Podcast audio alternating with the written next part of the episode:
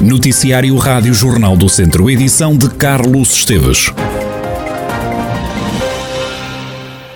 O Bloco de Esquerda promete não largar a questão das acessibilidades no Parlamento. No dia em que os deputados tomaram posse na Assembleia da República, ouvimos Manuela Antunes, que foi cabeça de lista do Bloco nas últimas legislativas. Embora não tenha sido eleita, a bloquista explica que o partido vai bater-se por questões como o comboio, o IP3 e as portagens. Há muitos assuntos que vamos ter que debater no Parlamento. A questão, a questão da mobilidade, a questão do comboio, por exemplo, não é?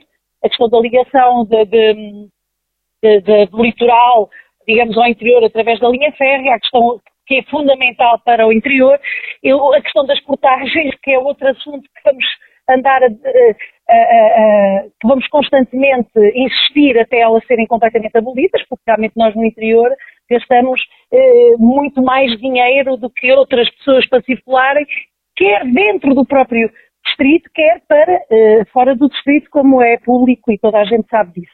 E outros assuntos serão, uh, independentemente de termos pessoas eleitas ou não, o Bloco, digamos assim, uh, vai estar atento a todas as necessidades do, de todos os distritos que fazem parte do país, como é lógico. A nova Assembleia da República a partir de hoje. O governo toma posse esta quarta-feira.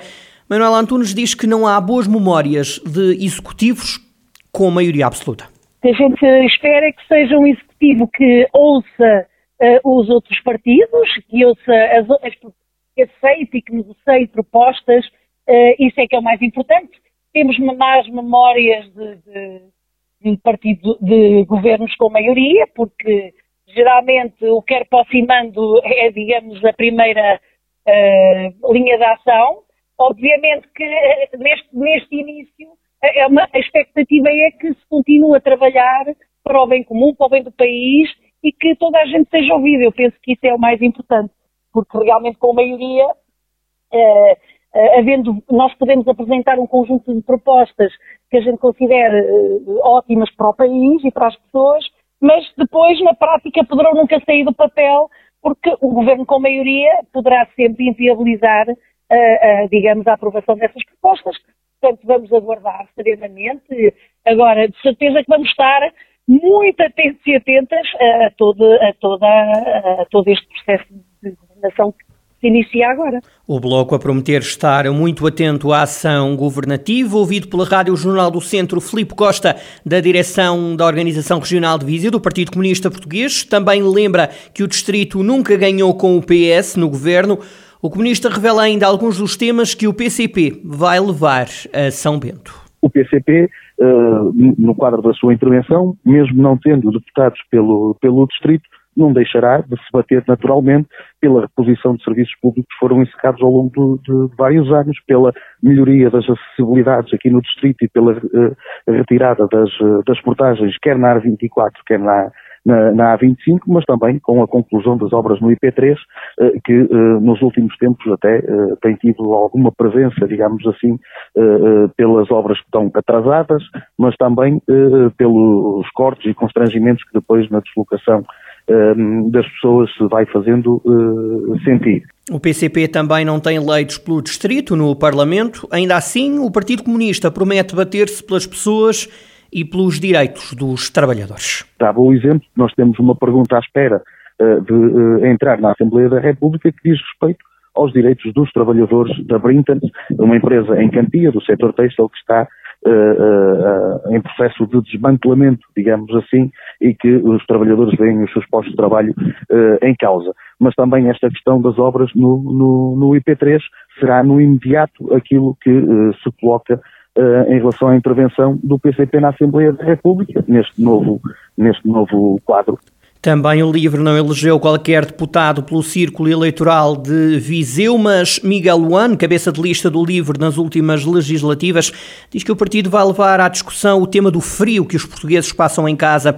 Amanhã toma posse o novo governo. Miguel Luan espera que o Executivo e o Parlamento façam um bom trabalho. Apesar da maioria do PS, o cabeça de lista do LIVRE às últimas legislativas em Viseu espera que os socialistas tenham abertura para o diálogo o que eu espero, e que acho que o Santo Costa já, já deu esse indício, mas espero que isso concretize, é uma abertura uh, para trabalhar em conjunto com os outros partidos e que não abuse da sua, uh, um, da sua maioria absoluta, e nós dissemos isso na campanha, que maiorias absolutas, na nossa opinião, não são muito positivas, porque significa que pode haver um fechamento e um abuso de uma posição muito dominante e às vezes até haver uh, pouco escrutínio sobre o governo, uh, e isso significa que uh, o, o, o, que nós desejamos é que, apesar de haver uma maioria absoluta do Partido Socialista na, na Assembleia, que não haja intransigência ou, ou fechamento sobre uh, o trabalho e as políticas em geral e que haja abertura para trabalhar com outros partidos mais pequenos. As expectativas de Miguel Luan, que foi o cabeça de lista do LIVRE nas últimas legislativas pelo Círculo de Viseu, o cabeça de lista do LIVRE, partido que tem como único representante na Assembleia da República Rui Tavares, eleito por Lisboa. Quatro famílias de refugiados de ucranianos já vivem em Santa Combadão em habitações cedidas por particulares. Estão em São João de Areias e em São Joaninho e alguns já têm emprego. O vereador da Ação Social na Câmara de Santa Combadão, Agostinho Marques, explica como começou esta operação humanitária para com o povo ucraniano, que tem diferentes respostas sociais e humanitárias. Nós começamos com, primeiramente com uma recolha de bens alimentares, de, de bens de primeira necessidade, de medicamentos, de, de, alimentos para, para os animais e, e, foram já entregues e seguiram já a viagem para, para a Ucrânia. Depois tivemos várias, vários movimentos, entre os quais o, o movimento de, pelas pessoas de, de São João de Areias, que neste momento está em articulação com, com uma associação de ucranianos de Gaia, que está a articular a vinda de famílias para Santa Combadão. Neste momento estão já em Santa Combadão duas famílias, foram acompanhadas desde a primeira hora, em articulação sempre, estão devidamente identificados, foram feitos todos os procedimentos legais e, e enquadrados sempre numa lógica de, de, de complementariedade entre todos os, os, movimentos para refazer a sua vida com a normalidade que deixaram de ter na sua terra natal. Agostinho Marques esclarece ainda que pretende manter estas respostas aos refugiados da Ucrânia e garantir emprego, estabilidade e segurança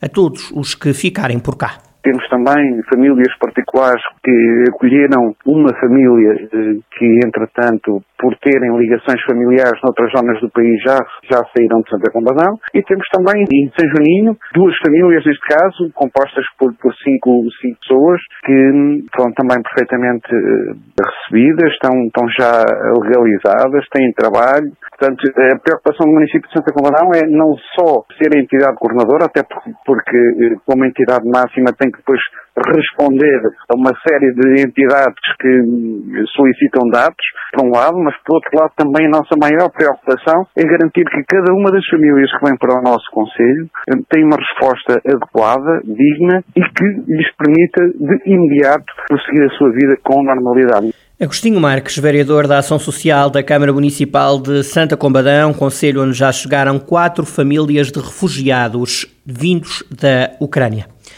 Um jovem de 25 anos apresentou queixa por agressão contra três elementos da equipa de intervenção rápida da PSP de Viseu. A denúncia aconteceu no final do mês de janeiro, dias depois do episódio da suposta agressão que ocorreu junto a uma discoteca da cidade. Segundo a polícia, o jovem encontrava-se com um amigo no exterior do estabelecimento de diversão noturna por volta das 5 da manhã, junto a um sinal de trânsito que acabaram juntos por danificar. Perante a situação, os agentes intervieram e depararam-se com alguma resistência por parte da dupla. Apenas um dos jovens apresentou queixa. A vítima diz que foi agredida nas costas, nas nádegas e nas pernas por um bastão e que, ao cair, acabou por partir um dedo da mão. O caso encontra-se em segredo de justiça. A PSP de Viseu abriu um inquérito de averiguações. Os alunos do agrupamento de escolas de Castro e do Politécnico de Viseu estão a monitorizar a qualidade das águas do Rio Paiva e que já foi considerado um dos menos poluídos da Europa. O projeto Viver o Rio Paiva inclui várias atividades com vista à promoção do curso de água.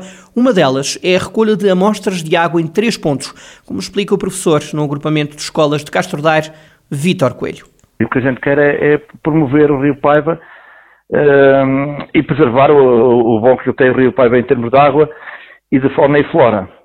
Pronto, e uma das atividades que a gente tem é uh, a monitorização da água do Rio Paiva.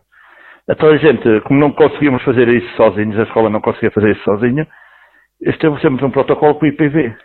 com o Politécnico de Viseu, em que hum, fazemos a monitorização duas vezes por ano, em que são os alunos do IPV e da nossa escola que vão fazer a recolha da água, eh, analisam alguns parâmetros e os parâmetros, eh, o resto dos parâmetros são analisados no laboratório do IPV, pelos nossos alunos e pelos alunos do, do, do IPV. E que no final há um resultado e o que é que a gente faz no final? Analisamos esse, esses resultados no, no, nos dois tempos, é em março e em maio, e depois fazemos um colóquio em que esses resultados são apresentados. De acordo com o professor, as colheitas que já foram feitas não revelaram problemas nas águas. Esses resultados estão normais, estão normais, só que eh, agora a gente vai fazer uma nova coisa em maio, para depois comparar, e depois vamos fazer uma comparação com, os dos anos anteriores que a Câmara Municipal tem. Portanto, a gente depois vai fazer um, uma comparação com os anteriores e vamos chegar a conclusões. É? E depois, nesse colóquio, fazemos as conclusões e, e, trazemos cá alguém para, também alguns oradores para falarem sobre uh, esse tema. Vítor Coelho, professor no agrupamento de escolas de Castro Daire, sobre este projeto Viver o Rio Paiva, que leva duas vezes por ano alunos da instituição de ensino a realizar colheitas no curso de água e que depois seguem para análise.